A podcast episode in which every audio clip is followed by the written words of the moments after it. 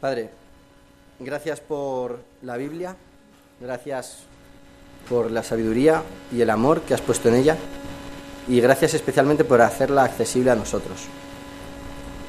Señor, nos duele ser muchas veces como somos, ser tozudos, ser torpes y ser malvados, siendo sinceros. Y sin embargo vemos la grandeza de tu santidad, de tu belleza, de tu amor, y vemos que tú eres muy distinto de nosotros. Gracias por hacernos santos, gracias por el sacrificio del Señor Jesús y gracias por elevarnos tan alto como nosotros no podíamos llegar. Y ahora haznos humildes para aprender de ti. En tu nombre, Señor Jesús. Amén. Bueno, esto, este pasaje que estamos viendo, que vamos a leer, como son muy poquitos versículos, lo vamos a leer. Os animo a ir a Proverbios 6, del versículo 16 al versículo 19. Y si alguien lo puede leer, por favor, los cuatro versículos, con voz alta, clara. Por favor.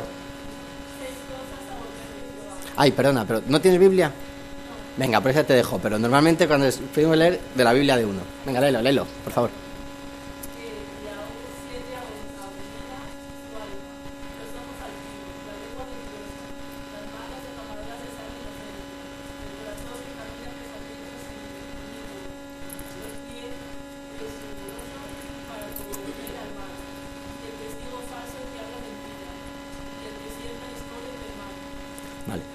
He dicho, como empezaba Andrés el domingo pasado, esto se, se, di- se dice en, en un minuto, en minuto y medio. Hay, hay seis cosas que a Dios no le gustan, incluso siete que es que le dan asco. Le da asco el orgullo, los ojos orgullosos, le da asco la mentira, las manos que hacen heridas, que, que hieren, que dañan, las manos que derraman sangre inocente, le da asco, le, le molesta, le enfada. El corazón que maquina pensamientos inicuos, que, está pensando cosas malas. Los pies que van a hacer cosas malas, el que se mueve al mal. El testigo falso, el que miente y hace daño a otro. Y el que siembra discordia. Es que esto lo entiende un niño de cinco años. Hay cosas que a Dios no le gustan. El orgullo, la mentira, el que hace daño, el que piensa planes malos, el que va a hacer cosas malas, el que miente haciendo daño a otro y el que siembra enfado entre los demás. Si es que se puede decir más alto, pero más claro, llega un momento en que ya es que no se puede decir. Entonces, estas cosas a Dios le enfadan. Le enfadan e incluso le dan asco. Esta palabra de abominar pues, suena tan, tan antigua, pero que es que le da asco. Entonces, ya está. Es así de sencillo, así es Dios. Nuestro Dios, todo esto es que le da asco, le enfada. Y esto se entiende muy fácil. Entonces, cada uno que vaya pensando en dónde tropieza, porque, porque a Dios no le gusta. Y hoy vamos a repasar un poco más el corazón que maquina pensamientos inicuos. Vamos a ver cómo Dios es santo y qué significa esto, cómo nosotros, sin embargo, estamos caídos y nuestra situación es muy distinta de la situación de Dios. Pero lejos de hacerlo para decir, bueno, pues yo soy un gusano asqueroso que no valgo para nada y me tiro por la ventana, pues vamos a ver un poco cómo Dios nos ha hecho accesible esa santidad y un par de cosas que podemos intentar hacer para evitar lo malo y buscar lo bueno. El versículo decía corazón, en la versión Reina Valera 60, que es la más habitual entre nosotros, corazón que maquina pensamientos inicuos. Como eso de la iniquidad puede ser una palabra muy, muy antigua que no estamos habituados, y lo de maquinar, pues tampoco es algo que usemos muy habitualmente. Podríamos traducirlo por meditar, tramar, fraguar, planear. Es decir, el corazón que está planeando, que está meditando, que está reflexionando, que está buscando el modo, que, que utiliza su cabeza para tener pensamientos malos, perversos, injustos. Y, aquí he puesto estas ruedecitas ¿no? como, como imagen del cómic de que hay en, que está, está trabajando mi cabecita. Y así de sencillo, Dios esto lo odia. No estamos hablando solamente de cualquier pensar mal, estamos hablando del tramar, meditar, reflexionar, planear cosas malas. ¿Cuánto tiempo llevo de sermón? ¿Tres minutos? A ver, ojos abiertos. que se me está empezando a dormir el personal.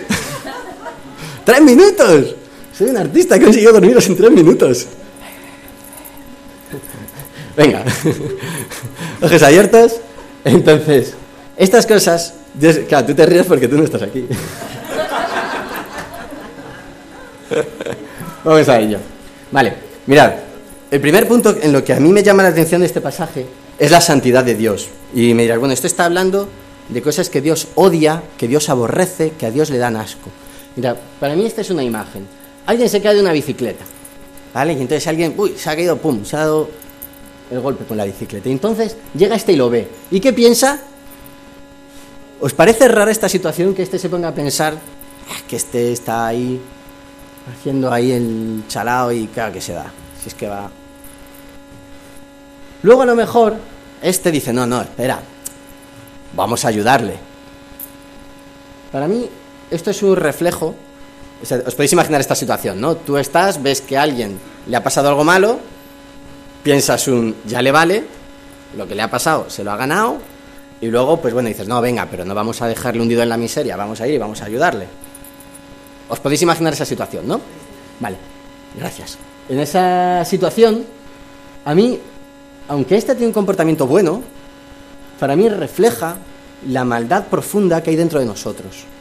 Porque lo primero que viene a tu cabeza y lo primero que viene a tu corazón, de algún modo, es lo que realmente eres. Y es un poco lo que te sale naturalmente. Y luego tú, que, hombre, pues que eres un adulto, que sabes que no puedes andar por ahí siendo un, desgraciado, un malvado, no puedes andar haciendo cosas malas, pues hombre, tú te portas bien y le dices, hombre, venga, que yo te ayudo. Pero, o dices, bueno, no, a Dios no le gusta esto, vamos a ayudar y entonces, por amor a Dios, por obediencia a Dios, por amor al hermano, acabas moviéndote a ayudar. Pero lo primero que pasó por tu cabeza fue esto. Para mí esto refleja un poco nuestra maldad. Porque es que realmente estamos caídos. Y estamos muy mal. Porque es que lo primero que nos sale generalmente es esto. Y generalmente lo primero que, que nos sale no es un... Ay, qué pena, hay que... A veces sí. Y también aquí hay gente que va mejor y gente que va peor. Hay gente que es mucho más sensible y en muchos aspectos está más cerca de Dios, aunque no sea lo que más valoramos a veces en la iglesia. Y hay gente que a lo mejor pues estamos más caídos o más corrompidos o Dios tiene que trabajar otras partes de nuestra vida. Lo que a mí me llama la atención es que Dios no es así. Es que Dios realmente le da asco el mal. El mal pensamiento, el hacer daño, la arrogancia, todo esto es que a Dios le da asco.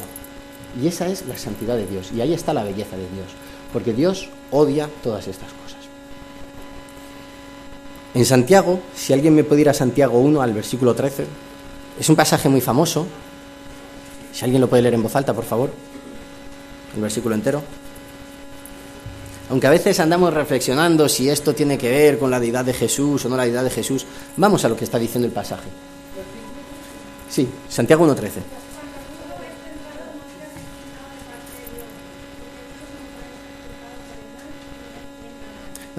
Dios no puede ser tentado por el mal. Yo te preguntaría, ¿a ti te puede tentar un saco de estiércol? Yo digo, mira, toma, un saco de estiércol. Te lo sirvo en una ensaladera, con un cucharón, toma. ¿Te tienta? ¿Verdad que no te va a tentar? A nadie le va a tentar un saco de estiércol. ¿Qué te tientan? Cosas que te gustan. ¿Qué clase de tentaciones te va a poner a ti delante el diablo? Pues no te las va a envolver en un envoltorio de estiércol. Porque él sabe su negocio. No te va a hacer una tentación asquerosa para que te dé asco. Te la va a envolver de modo agradable, bonito, eh, ya lo pagarás después. Siempre, siempre te lo va a vender bien, porque tiene que ser algo que te gusta. Sin embargo, en la santidad de Dios, el mal es que le da asco. El mal, el pecado, esas cosas que a nosotros tanto nos tientan y tanto nos gustan, para Dios son como un gran saco de estiércol fresco que es que no me gusta. Sin embargo, yo soy así. Y yo me lanzo enamorado a ese saco de estiércol. Porque lo amo. Porque le tengo cariño. Porque es que en lo profundo de mi corazón me gusta. En lo profundo y en lo superficial y en todos lados. Es que me gusta. Y eso es lo que usa el diablo para tentarme. Y es una de las cosas que me llaman la atención de, esta tanda de, de versículos. que a Dios, Dios es santo y estas cosas las odia. Vale, estoy caído. Entonces, cuando yo veo esto y pienso que después de años de caminar con Dios, después de haber visto la mano de Dios, después de haber recibido el amor de Dios, después de haber recibido el amor de los hermanos que me han amado por cosas que yo no merecía, sin embargo, sigo con tendencia a abrazarme a mi saco de estiércol. Y sigo con tendencia a disfrutar de mi estiércol. Y sigo regodeándome. Y digo yo, pero, Señor, es que, es que esto es muy triste. Porque me sigue gustando. Entonces, no vamos a tirarnos por la ventana. Vamos a ver, bueno, pues, ¿qué podemos hacer? Si tenéis el boletín de estudio, cogéis el boletín de estudio, por favor.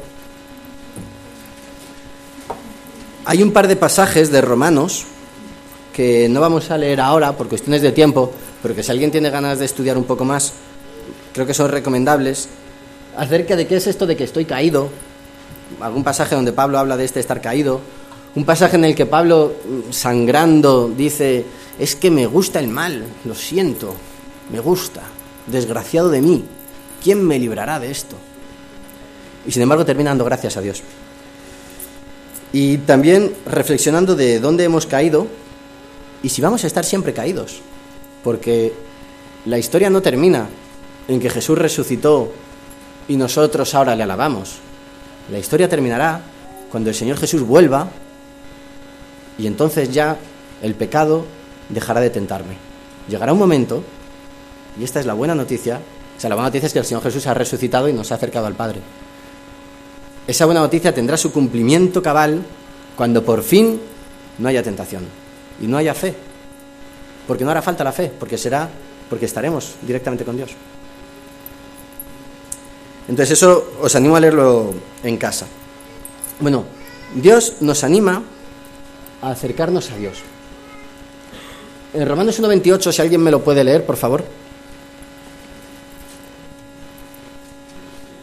Habla de personas, no vamos a entrar en qué personas, y tampoco que nos sirva para juzgar a esas personas, porque si leyéramos el contexto veríamos que todos estamos en ese saco, que también puede ser algo interesante para leer,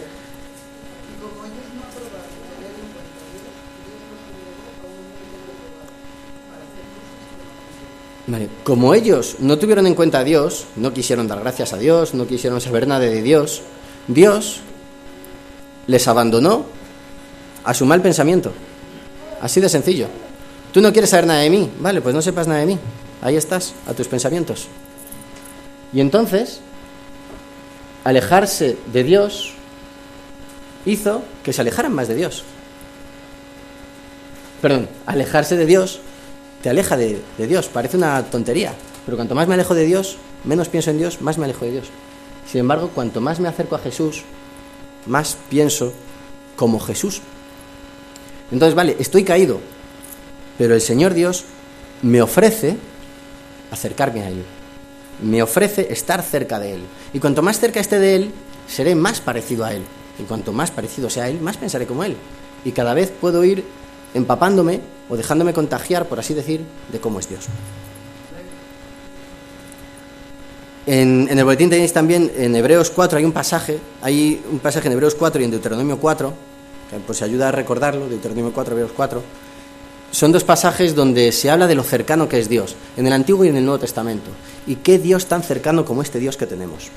Porque Dios no es un Dios alejado que desde el trono de su santidad dice, qué santo soy, si es que soy buenísimo. Y vosotros, qué desgraciados sois.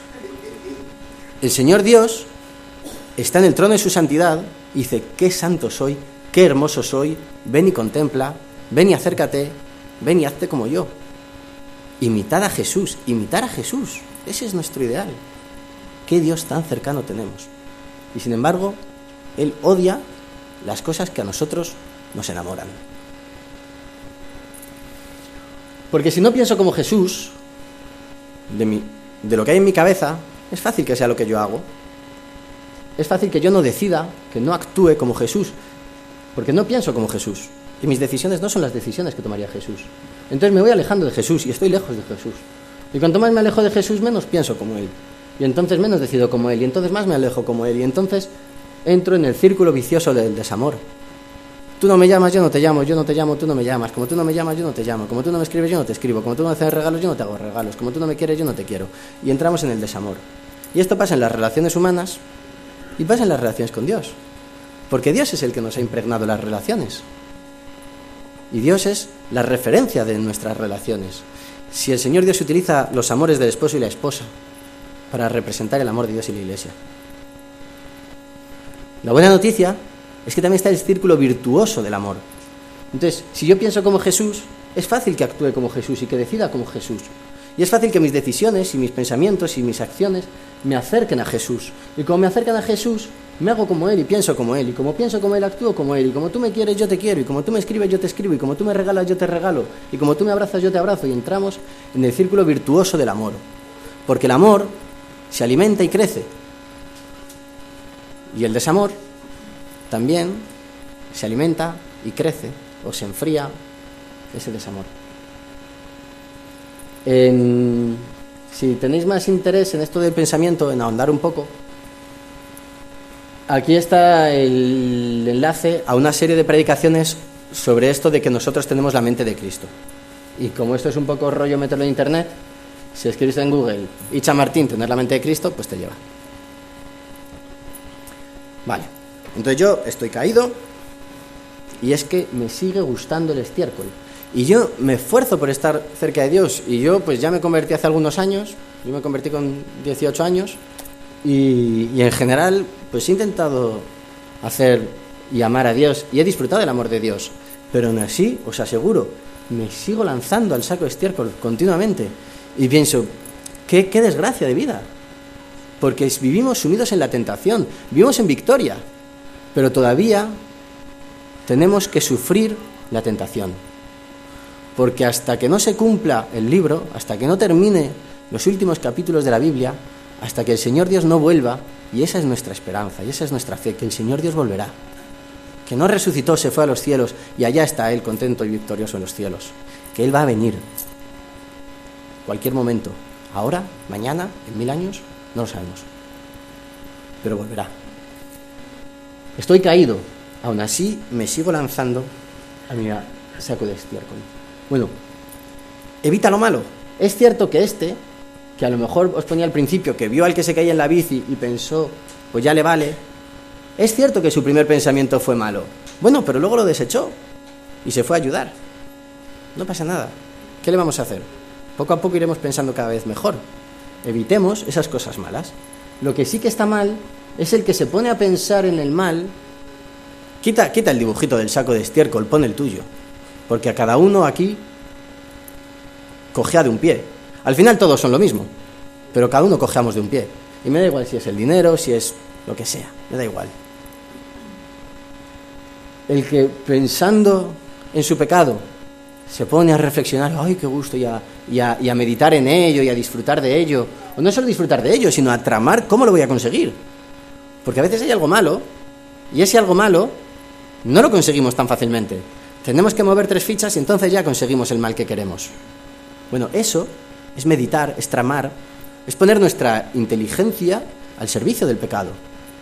Eso es de lo que está hablando este versículo. El corazón que medita, que trama, que planea, que fragua, pensamientos malos. Y pensamientos malos no es solo lanzar un avión contra las torres gemelas. Quiere decir que es que eh, hay cosas que requieren mucha planificación, otras que requieren menos planificación, pero todas, al fin y al cabo, son malas. Evitemos lo malo. Y hay una frase que dice una persona del grupo casero que me parece muy interesante, que dice a veces, em, tú no puedes evitar que los pájaros den vueltas alrededor de tu cabeza, pero sí puedes evitar que hagan nido. Y aquí os voy a contar, esta semana me ha pasado una cosa curiosa. Eh, teníamos una factura que pagar, una factura pues de 500 euritos en la iglesia.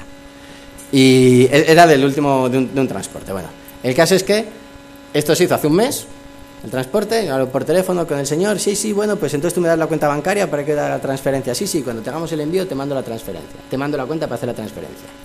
Nos hace el servicio y al día siguiente yo le mando un email, bueno, dame la cuenta bancaria para que te hagamos la transferencia. No me contesta. Pasa una semana, pasan dos semanas, pasan tres semanas, este se ha olvidado. Entonces, evidentemente, yo no puedo amputarme un trozo de cerebro. Claro que yo me doy cuenta de que se ha olvidado y de que si me hago el loco a lo mejor me puedo agarrar pagar. ¿Vale? No soy un ingenuo, no vivo, no vivo, no, no vivimos colgados de un árbol, ahí en una burbujita feliz y rosa. Claro que tenemos cabeza y claro que somos conscientes de los cursos que pueden suceder. Pero si yo ahí me pongo a pensar en, ¿y si lo hago? ¿Cuál es la posibilidad de que se equivoque? Y si luego me lo reclama, ¿cuánto tiempo tiene que pasar para que me reclame para que ya no tenga validez? Ahí es donde yo estoy tramando, meditando, reflexionando, planeando cosas malvadas. Entonces, corta la tentación y tan pronto como me viene el pensamiento, mando un email. Oye, no me han mandado la factura. Por si acaso, también le dije, oye, que sepas que si lo haces como donación te desgraba 180 euros. Oye, que a lo mejor estás pensando en donarlo, pero bueno, evidentemente. Me escribe, me contesta ese correo diciendo, ¿de qué factura me hablas? Claro que se había olvidado. Pues claro que se había olvidado. Bueno, pero nosotros ante quién rendimos cuentas? Rendimos cuentas ante el Señor Dios. Y al Señor Dios le molesta y le da asco todas estas cosas que a nosotros tanto nos gustan. Mira, si estás pensando lo malo, deja de pensar lo malo. Si vais al boletín de estudio, a la hoja de estudio, aquí en este apartado de, de evitemos lo malo, tomemos en serio lo de pensar mal, porque a veces cometemos el error de pensar que pensar mal es como una especie de pecado menor, que no tiene realmente consecuencias. Y no, el Señor Dios odia el mal pensamiento. Tenemos aquí varios pasajes. En uno de ellos el Señor Jesús equipara el pecado cometido con el pecado pensado, con lo cual dice uno, bueno, pues ya está, para el Señor Jesús son lo mismo. También tenemos eh, cosas como el hecho de que lo que yo pongo en mi cerebro y en mi corazón es luego el fruto que doy. Porque lo que haya en tu corazón será tu fruto. El hombre malo, del mal tesoro de su corazón, saca cosas malas. ¿Qué quieres tú que haya en tu interior? ¿Qué quieres que salga? Si salen cosas malas, déjame que te desengañe. Es que eres malvado. Por eso salen cosas malas. Por eso te sale enfado.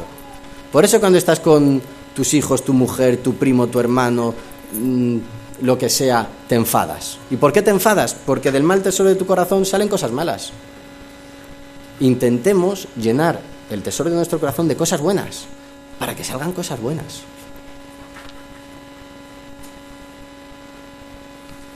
Si me gustaría que alguien leyera Génesis 4:8.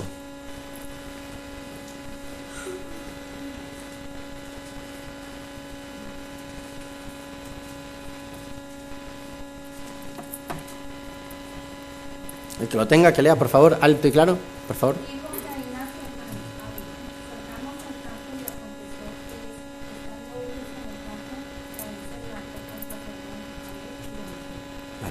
Le dijo Caín a Abel, salgamos al campo. Y estando en el campo, se levantó contra él y le mató. ¿Fue un arrebato? ¿Me dio un arrebato a Caín y arrebatadamente le mató? No. Estaba pensado.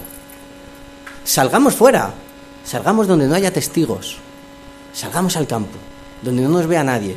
Y allí, donde no nos vea nadie, ahí le dio. Porque lo que yo tramo tiene grandes consecuencias. Porque si yo lo tramo es fácil que lo haga. Aunque solo lo trame, ah, por ver la posibilidad. Bueno, luego a lo mejor, teniéndolo pensado, a lo mejor lo haces. No lo pienses. Evitemos lo malo aunque no podamos en todo, lo primero intentemos lo que hemos dicho, lo primero, acercarnos a Dios para, siendo parecido a Dios, que cada vez me salgan menos cosas malas. Pero si no puedo evitarlo, porque mi naturaleza caída me hace seguir amando el pecado, en cuanto yo detecto que eso es malo, córtalo. No, luches con la tentación porque vas a perder. El diablo es más viejo y más listo que tú. No luches con él. Huye. Corta el pensamiento. Fuera. Que se te ha ocurrido esta maldad, pero sabes que haciendo esto cierras esa puerta, haz esto. Yo sé que esta persona, yo qué sé, se ha dejado esto aquí y se lo puedo robar. Pero sé que si hago no sé qué, ya se va a dar. Pues hazlo. Córtate tú mismo las puertas. Porque si eres tan débil que no puedes evitar querer el mal, cuando te das cuenta del mal, evítalo. No, no luches con la tentación. Ahora, solo evitar la tentación, eh, evitar el mal, perdón, solamente intentar sobreponerse a nuestro mal, no va a funcionar del todo y además es vivir en negativo. También podemos intentar vivir lo bueno. Cuanto más piense yo en cosas buenas, menos ocupada estará mi cabeza en cosas malas. En el Salmo 1, y si vamos al Salmo 1, por favor, no lo vamos a leer entero porque es un, no es que sea largo, pero el Salmo 1, que a veces se ha nombrado como una especie de resumen de los salmos, plantea una, dos posibilidades, ¿no? dos caminos. El hombre bueno y el hombre malo, el impío y el justo. No sé si lo he dicho al revés, o sea, el bueno es el justo y el impío es el malo. Entonces, habla de que es feliz el hombre que no sigue el consejo de los malos, que no va en el mismo camino que ellos, que no se detiene con ellos, que no se para con ellos, sino que se complace o se deleita o se agrada o disfruta en la ley de Yahvé. El bueno disfruta meditando en la ley de Dios, porque el bueno se ha ido acercando a Dios y en algunos aspectos es como Dios, disfruta en la ley de Dios, porque la ley de Dios es perfecta. Pero para ver la perfección de Dios hay que ser perfecto. Esta es nuestra miseria, lo que decía Otero, el ángel con grandes alas de cadenas. Porque de algún modo somos como Dios, pero no somos como Dios. La ley de Dios es perfecta, pero hay que ser perfecto para apreciar esa belleza inconmensurable, inefable, que se dice. Inefable es que no se puede expresar con palabras. Inefable significa que, que no se puede expresar, que está más allá de la poesía. Inefable esa belleza es inefable, está más allá de, nuestra expresión, de, nuestra, de nuestro ámbito de, experiencia. Pero para Dios es perfecto. Y Dios ha puesto en nosotros el Espíritu Santo. Y en un sentido nosotros podemos disfrutar y meditar y reflexionar en la santidad de Dios. Bueno, intentémoslo. Trabajemos esa dimensión espiritual que se deleita en la ley de Yahvé. Porque es como un árbol plantado junto a corrientes de aguas Acordaos de lo de del buen tesoro de su corazón saca cosas buenas. Es como un árbol plantado junto a corrientes de aguas. Como dijo el Señor, una fuente que brota agua viva. Da su fruto a su tiempo y jamás se amustian sus hojas. Y todo lo que hace sale bien. Bueno, vivamos lo bueno. No solamente vamos, vale, estoy caído. No me voy a tirar por la ventana porque estoy caído. Si el Señor Dios me ha dado el Espíritu Santo, voy a vivir lo que el Señor Dios me ha dado. Es cierto que no me lo ha dado todo, es cierto que todavía no puedo ver completa la obra, es cierto que todavía tengo que esperar al final de Apocalipsis, es cierto que todavía tengo que sufrir la tentación del diablo, es cierto que todavía no puedo disfrutarlo al 100%, pero llegará. Disfrutemos no vamos a golpearnos la espalda. Esto lo he sacado de una campaña de la Fundación de Ayuda contra la Drogadicción. Y a alguno le puede sorprender un poco, pero es que el pecado es un poco como la droga. Al principio es gratis, es agradable, gusta, apetece repetir y el golpe te lo da después. Porque nadie se metería en la droga si el camello te dijera, mira, ¿Quieres salir de la fiesta, irte a la calle, a morirte de sobredosis en una acera? Nadie se metería en la droga así. Pero, ¿quieres disfrutar más? ¿Quieres ser más listo? ¿Quieres tener más éxito?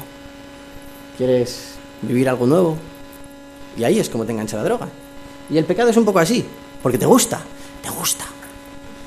Y, y tú puedes ver a un drogadicto que está hundido en la miseria, pero hundido en la miseria más miserable, y que vuelve a callado a por más. Dices tú, pero déjalo, pero es que le gusta, es que no puede vivir sin ello, es que somos así.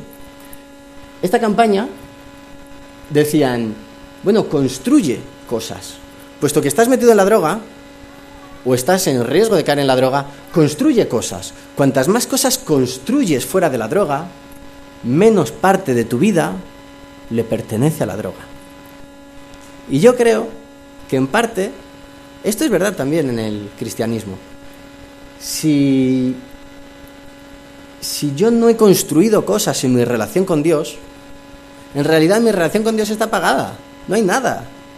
Pues Se tiene que apagar, si es que eso no tiene vida. Pero si yo estoy construyendo cosas en mi relación con Dios, Dios está llenando mi vida. Y Dios está ensanchando mi vida. Y cada vez hay menos sitio para el pecado. Porque, ¿para qué? O sea, me estás diciendo que deje mi familia, mi trabajo, mis amigos, para ir a, a tomar eso en la calle que me va a hundir. Venga, hombre. O sea, ¿tú te crees que yo soy tonto?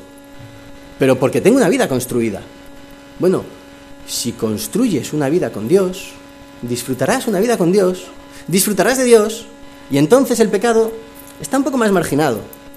Es cierto que nuestra naturaleza podrida siempre va a hacer que el diablo pueda seguir tentándonos, pero no es lo mismo. Si puedes abrir el, Álvaro, por favor, el navegador, vamos a ver un vídeo de esta campaña que de algún modo está hablando un poco de lo mismo, ¿no? Y siempre estamos oyendo lo mismo, estamos oyendo charlas, yo estoy aquí dándoos un sermón, si hasta le llamamos un sermón a esto. Pues claro que os aburrís. Si es que uno llega, se sienta y nada más se sienta, ya está pensando, vaya sermón me van a echar. Porque, espera, espera, espera. Porque uno, espera, espera, eso es lo que digo, hombre. Porque si uno se duerme a la media hora... El momento perfecto para hacer algo. Para un segundo. Si uno, gracias Álvaro por tenerlo listo. Si uno se duerme a la media hora, yo pienso, jo, estoy aburriendo un poco, estoy aplanando el tono. Pero, espera, jolín. Mai, que no os estoy pidiendo la opinión ahora, hombre. Entonces, pero a veces pasa que empieza el sermón y uno se duerme justo después de la oración.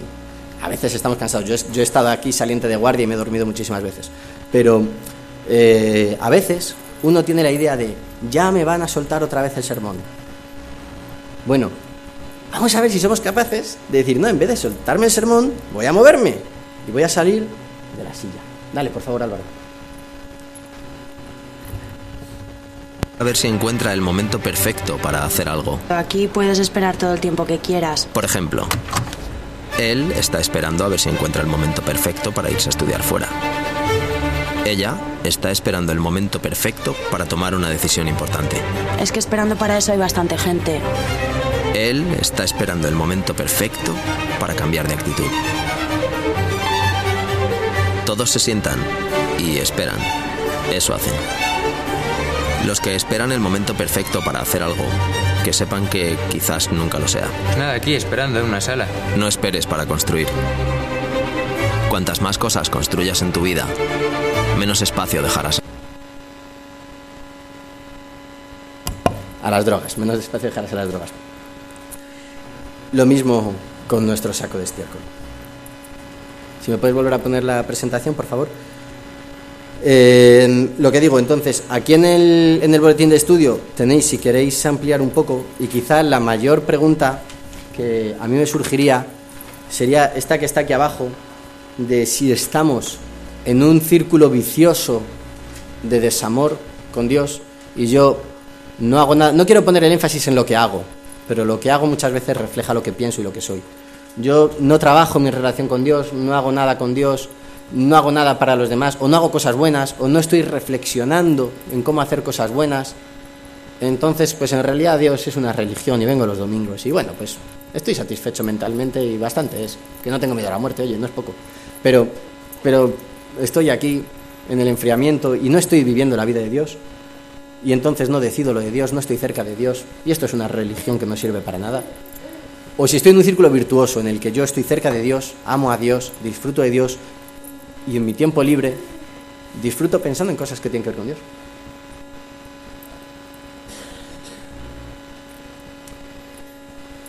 Y para terminar, en Lucas 16, no hace falta que lo veamos ahora, pero hay una parábola muy curiosa en la que Jesús, rompiendo moldes, alaba un comportamiento éticamente malvado, una mentira, con engaño, con falta de obediencia a un superior, es decir, un comportamiento totalmente reprobó, y sin embargo el Señor Jesús alaba, anota, anota, es, la parábola del, del siervo infiel que dijo, ¿qué haré?